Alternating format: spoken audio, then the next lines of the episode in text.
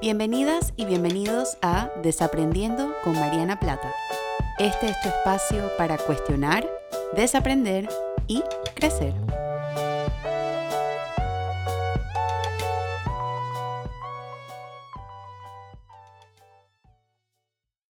Hola a todas y a todos y bienvenidos a un nuevo episodio de Desaprendiendo. Yo soy Mariana y como siempre estoy súper emocionada y feliz de compartir con ustedes una semana más y un episodio más para pensar, desaprender y crecer emocionalmente. Y similar a las semanas anteriores, he estado pensando mucho, bueno, hacer episodios que estén alineados con la situación actual, pero que también se puedan escuchar a la posteridad y puedan seguir funcionando. Y un tema que me sugirieron, este tema me lo sugirió una persona muy especial en mi carrera profesional, que, eh, a la que le debo mucho conocimiento y mucho crecimiento. Y en un mensaje me compartió un poquito el, el, la, algunas de las cosas que he estado pensando acerca de, de la situación actual y la supervivencia y un poquito em, la culpa que se está manejando o que ella siente en particular por quizás no tener las mismas experiencias o no tener, em, o porque otras personas tienen experiencias distintas y un poquito más difíciles de las que ella está viviendo, que es muy similar como a algo que en psicología se conoce como que en, inglés se dice survivor's guilt, como la culpa del superviviente, y yo quería orientarle un poquito como culpa por privilegio. Entonces el episodio de hoy me gustaría invitarlas e invitarlos a desaprender por qué siento culpa por mis privilegios. Y un poco eh, no es negar esa culpa, sino tener una conversación con ella y poder manejarla de una forma más sana para que no termine eh, invadiéndonos de vergüenza o de tristeza o resentimiento y, no se un poco nuble en nuestras, en nuestras relaciones, tanto como con nosotras mismas, nosotros mismos, como con las demás personas también. Y este episodio, este, yo lo quiero empezar hablando un poquito acerca del privilegio, pero antes de tener esta conversación sobre el privilegio, a mí me gustaría pedir eh, quizás tres aspectos que yo creo que son importantes para tener esta conversación. Es apertura, un poco para aprender sobre nuevos temas y problemáticas que pudiesen ser ajenas a nuestra experiencia. Humildad, para reconocer el gran espectro de realidades que existe en este mundo y conciencia sobre sí misma o sí mismo para poder identificar cómo nuestros propios privilegios un poco entorpecen nuestra habilidad de practicar la empatía con otras personas. Que esto, el propósito de, hablar de esto es cómo podemos movernos eh, de la culpa a la empatía y la única forma que yo creo que podemos hacer esto es a través de tener esta conversación con nuestra culpa y tener esta conversación con lo que está pasando. Entonces, habiendo dicho eso, a mí me gustaría empezar el episodio como siempre lo empiezo tradicionalmente, hablando o explicando qué es el privilegio. El privilegio, no voy a dar la definición de diccionario, porque me parece un poquito más práctica y compasiva decir una definición un poquito más, más em, sencilla o más aplicable a nuestra realidad. Y en términos bastante prácticos, el privilegio puede ser explicado como una serie de beneficios no ganados que se le otorgan a alguien basado en su grupo social. Los privilegios no se eligen, uno nace con ellos em, y abordan diferentes elementos en la década de los 80, esto es un poquito de historia, en la década de los 80, una abogada em, feminista y activista que se llama Kimberly Crenshaw eh, introdujo por primera vez a la teoría el término de interseccionalidad. Y la interseccionalidad se define como un lente eh, interdependiente desde el cual podemos analizar las realidades. No solamente es la persona, sino todo lo que todo lo que describe a la persona, lo que define a la persona. Entonces, ella hablaba de, por ejemplo, la educación, el nivel educativo en el que tú estás es un privilegio, que tú hayas tenido acceso a una educación eh, de calidad em, y a educación superior, por ejemplo, que no debería ser porque es un derecho que todas y todos deberíamos tener, es educación de calidad accesible, pero en esta sociedad y en este mundo es un privilegio porque no todo el mundo tiene ese, ese, ese permiso o ese derecho. La orientación sexual, por ejemplo, también es un privilegio. Las personas eh, que están dentro de la comunidad LGBTIQ posiblemente han sentido en algún momento de sus vidas mucha vergüenza por el tipo de pareja que, tienen y su orientación sexual y no sienten la misma libertad de poder salir al mundo y, decir, esta es la persona a la, cual, a la cual yo elegí, me siento orgullosa y orgulloso de, ella o de él, em, por más de que se sienta así, porque el, mundo ha decidido poner en un, plano de mucho más alto privilegio a la población heterosexual, por ejemplo. La habilidad y aquí me quiero referir específicamente a las discapacidades físicas. Una persona, eh, aquí en Panamá, por ejemplo, hay algunos lugares que no tienen acceso a personas con discapacidades físicas y tener una habilidad física es un privilegio porque tenemos em, permiso y derecho y acceso a muchas cosas que las personas con discapacidades físicas no tienen. La edad también. Eh, sabemos que a mayor edad se hacen más difíciles las oportunidades laborales, por ejemplo, o el acceso a diferentes em, eh, oportunidades de, trabajo.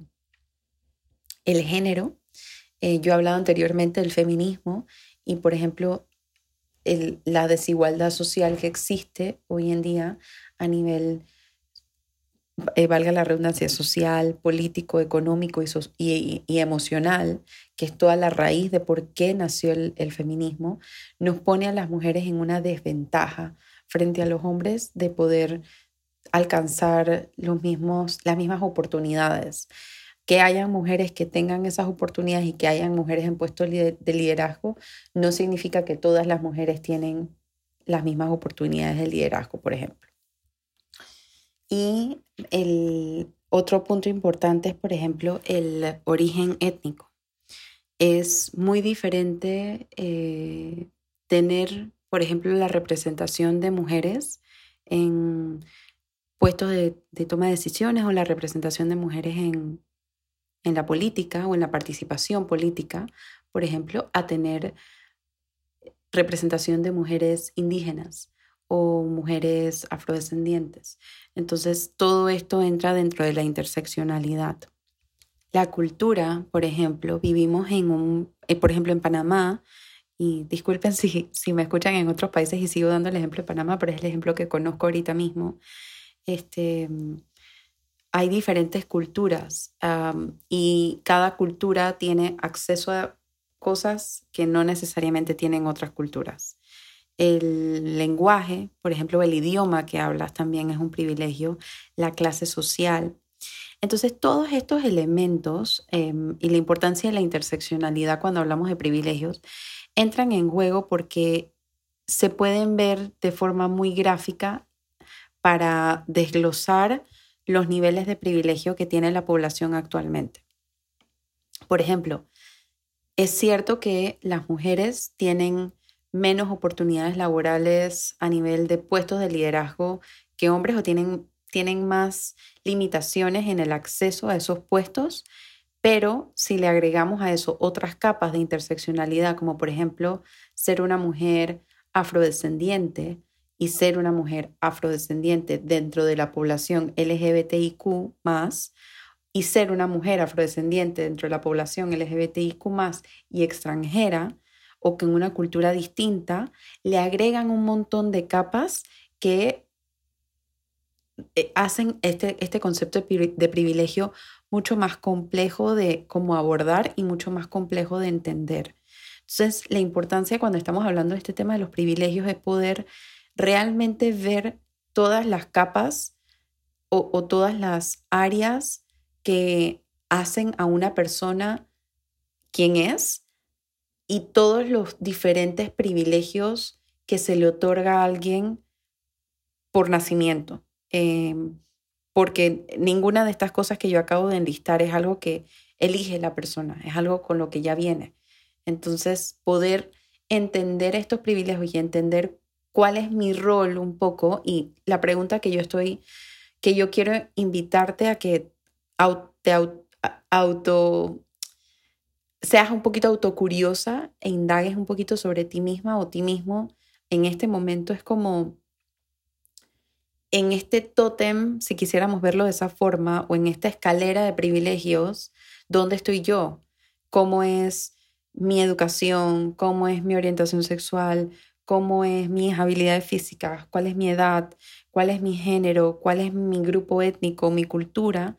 Para tratar de identificar dónde en estas escalas de privilegio estás y poder, porque si, bien te acuerdas lo que pedí al inicio de, de la, del episodio, que era apertura, humildad y conciencia sobre ti misma o ti mismo, la única forma de entender tu privilegio y de poder comunicarte con la culpa que evoca tu privilegio es poder entender tú dónde estás ubicada o ubicado dentro de esta conversación. Y la importancia de hacer esto es poder ver quiénes están en posiciones más desfavorables que tú para luego, y esto quizás me estoy adelantando un poquito el episodio, poder hacer cambios tangibles donde puedas apoyar a aquellas personas que no tienen los mismos privilegios que tú o puedas empezar a practicar la empatía con las personas que no tienen los mismos privilegios que tú. Entonces, muchas veces si nosotros no hacemos o nosotras no hacemos este ejercicio, de pensar en nuestros privilegios y de hacer las paces, tener apertura, tener humildad y conciencia sobre nosotras mismas y nosotros mismos, sobre cómo aparecen estos privilegios y cómo pueden eh, manifestarse en nuestro día a día. Podemos, ese, es, si no tenemos conciencia sobre eso, ese privilegio puede empezar a manifestarse en forma de juicio y podemos empezar a juzgar a otras personas por sus decisiones sin pensar o sin tener mucha conciencia de dónde se ubican en este tótem de privilegio y dónde me ubico yo en este tótem de privilegio y cuál es la diferencia, cuál es la brecha que existe, dónde está la brecha que existe. Yo, y esto lo digo con mucho, con mucha frustración y con mucho desánimo, he leído, esto no, no pasa siempre y creo que normalmente no dirijo mis episodios hacia, este, hacia estos pensamientos. mis episodios tienden a ser un poquito más esperanzadores, pero sí creo que tengo que poder reconocer esta parte mía que también existe y que coexiste con la, con la esperanza también. Sí he visto mucho en redes sociales mucho juicio y particularmente en esta crisis de personas que están tomando decisiones o que no pueden tomar las mismas decisiones que otras personas pueden tomar o en relación con la educación en Panamá y las decisiones que se están tomando alrededor de este tema, he visto mucho juicio y mucha ausencia de conciencia de privilegio y de poder pensar, bueno, ¿será que estas personas están eligiendo esto por necedad? ¿O será que estas personas eligen esto porque no han tenido acceso a otras oportunidades y otras formas de solucionar estos problemas? Y si lo estamos analizando de esa forma y lo estamos pensando y desaprendiendo de esa forma, ¿realmente quién soy yo para juzgar a otra persona por decisiones de privilegio que no han elegido para empezar? Entonces yo creo que esto, por más de que es un episodio que diseñé en base a una sugerencia, también quiero conectarlo con un poco la incomodidad que he sentido en redes sociales de ver tanto juicio. Y de ver tanto juicio con nuevamente me voy a estas a estos diferentes a estas diferentes áreas que mencionaba Kimberly Crenshaw de, de interseccionalidad, nivel de educación, orientación sexual, habilidad, edad, género, grupo étnico, cultura, clase social, eh, ingreso económico, cómo todas estas cosas conforman a esta persona y conforman las decisiones que están tomando y cómo mi experiencia y mi realidad ha sido totalmente distinta, por ende no puedo juzgar a alguien por las decisiones que ha tomado o está tomando en este momento. Entonces esto yo lo estoy diciendo un poquito para despertar en ustedes esta curiosidad, nuevamente de forma compasiva y de forma empática, porque creo que el, objetivo de todo esto es, uno, aprender a manejar esta culpa y dos, aprender a, manifestar o convertir esta conciencia de privilegio en empatía. Eh, y hablando de este tema, de, creo que con esto saltamos a, al siguiente punto que quería abarcar en el episodio.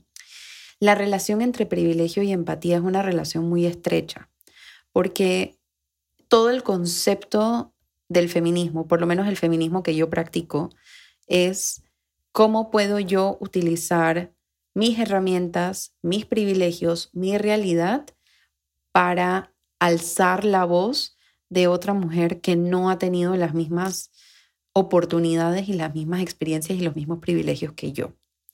Estas no son preguntas fáciles de contestar, no son preguntas fáciles de hacer tampoco, pero creo que si queremos trazar un puente del privilegio a la empatía, tenemos que tener estas conversaciones y tenemos que poder pensar qué estoy haciendo yo con la educación que he tenido, con las oportunidades económicas que tengo, con el acceso a educación que he tenido, con el idioma que manejo, eh, con la cultura en la, que, en la que coexisto para traer luz a problemas que aun cuando a mí no me afectan personalmente, son problemas que afectan a la sociedad, por ende me afectan.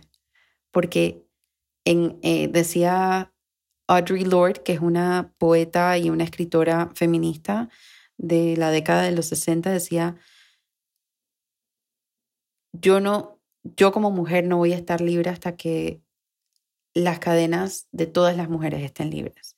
Entonces, si hay una que está sufriendo, y esto es más a nivel de feminismo, pero se podía extrapolar a cualquiera de las otras aristas que incluye la interseccionalidad, em, si yo no estoy pudiendo pensar en cómo estas cadenas, por más de que sean diferentes, siguen siendo cadenas, no estoy haciendo nada con mi privilegio y estoy viviendo en una burbuja de privilegio, que es la, frase que yo le llamo, donde no estoy muy consciente de las realidades y de las situaciones externas y estoy emitiendo juicios sin pensar en todas estas aristas. Entonces, para estallar esta burbuja de privilegio, hace falta la empatía, porque yo no puedo hacer un cambio tangible con mi privilegio y con mi postura si yo no puedo pensar en lo que necesita el otro y puedo pensar en cómo yo puedo apoyar en esta necesidad.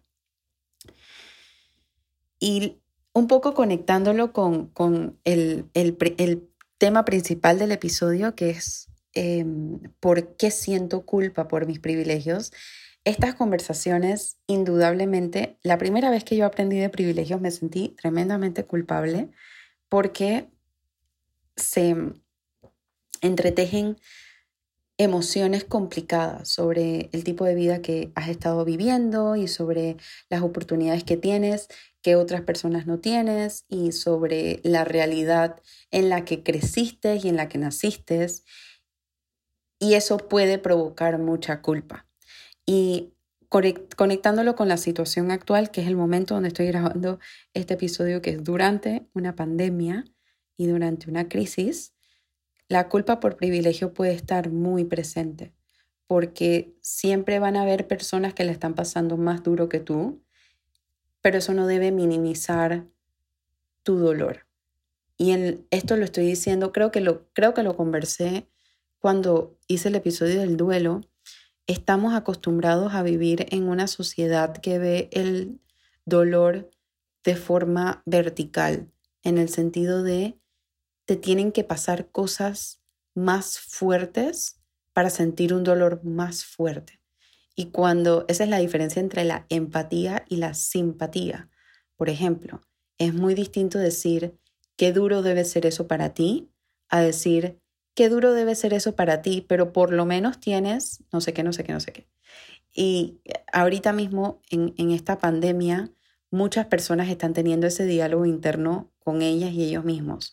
Y lo que pasa cuando no tenemos una conversación con la culpa principalmente la culpa de privilegio, es que nos enganchamos con estas conversaciones y no practicamos la autocompasión, porque nos estamos dando tan duro y estamos diciendo, bueno, sí, yo le estoy pasando duro, emocionalmente me siento poco útil, me siento no me siento suficiente, estoy cargando con vergüenza, pero por lo menos tengo comida. Y cuando decimos ese pero por lo menos, lo que estamos haciendo es anulando el dolor y el duelo que estás sintiendo que es igual de válido que otra persona que tiene un duelo distinto.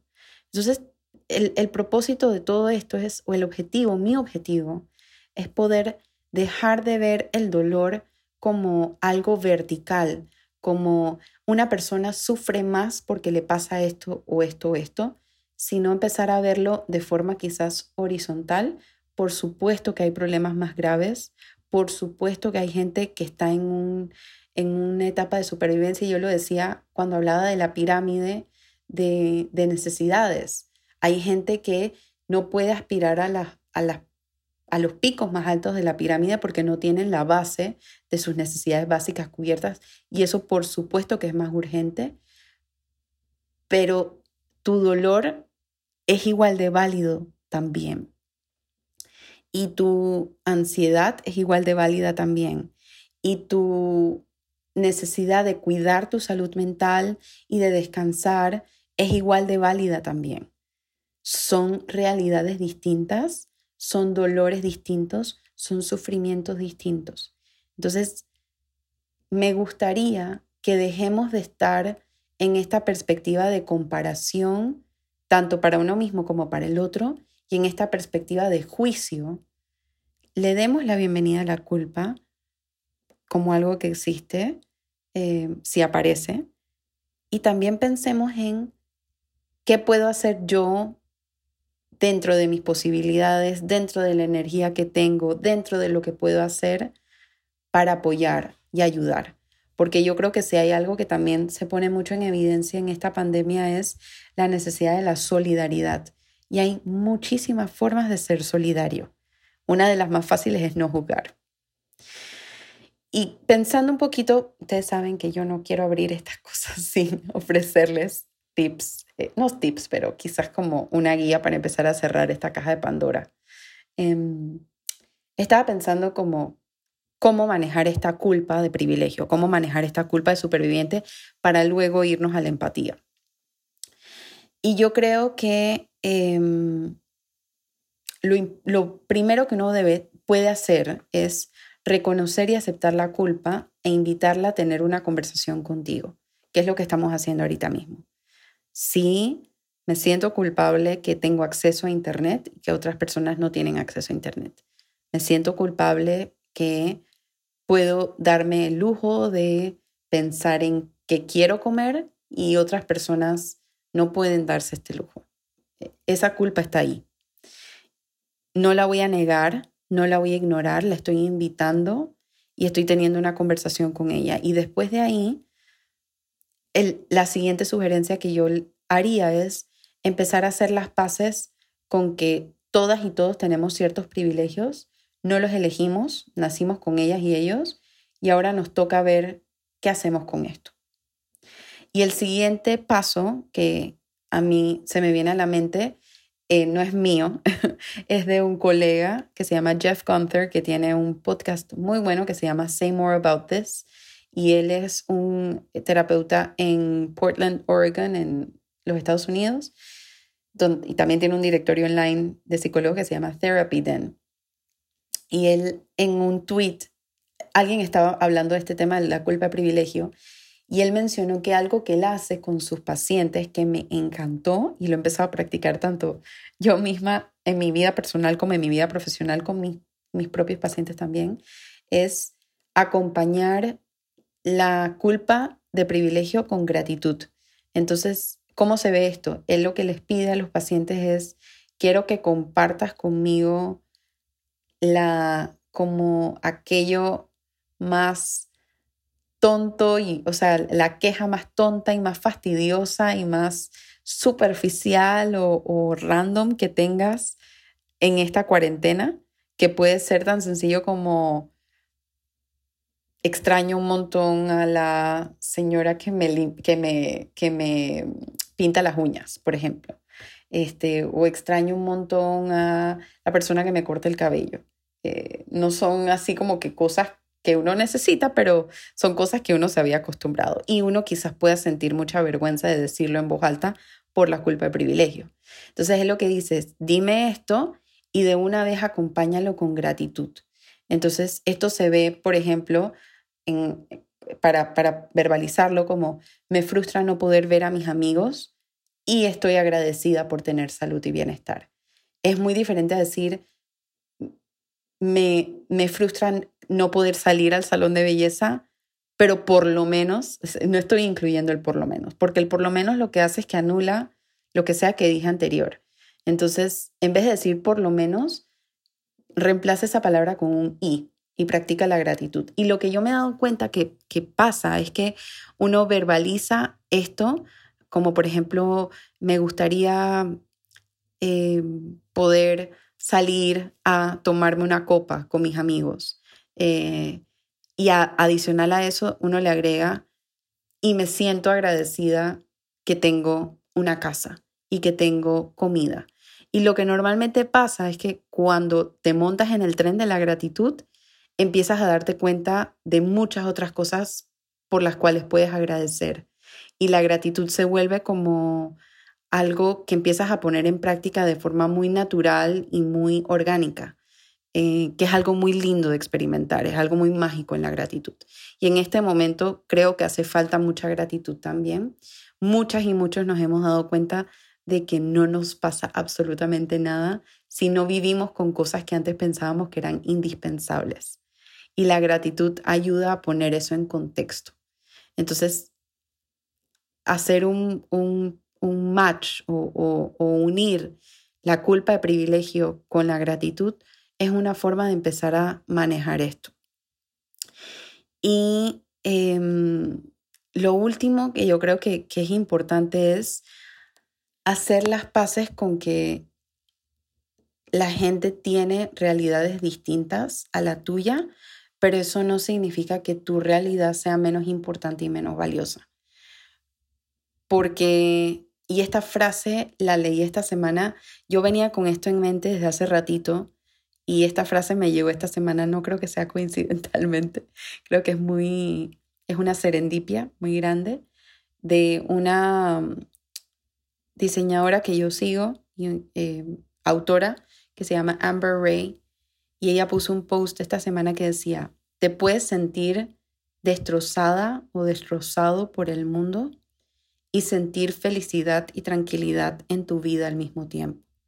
Porque estas emociones, la felicidad y sentir cómo se te rompe el corazón al ver realidades distintas a la tuya, son dos emociones que pueden coexistir.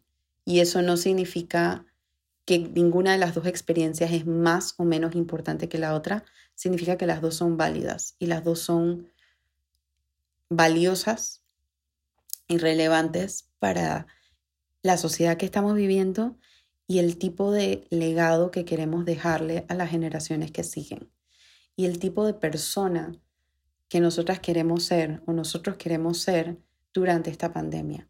Es algo, una pregunta que a muchas mamás se les ha hecho, por ejemplo, es cómo tú quieres que tus hijos te recuerden durante esta, eh, durante esta pandemia. quieren que te recuerde como alguien que se mostró humana y se mostraba vulnerable y abría espacios para hablar de estas cosas en casa o quieres que te vean como alguien que se la pasaba quejándose y hablando de lo que hacía falta, quieren que te vean como alguien solidaria, solidario. La misma pregunta yo se las haría a ustedes. ¿Cómo ustedes quieren acordarse de ustedes mismos durante esta pandemia? ¿Qué valores ustedes quieren poner en práctica? ¿Y cómo quieren manifestar la empatía tanto en redes, así como fuera de redes, porque hay muchas formas de ser solidaria y solidario.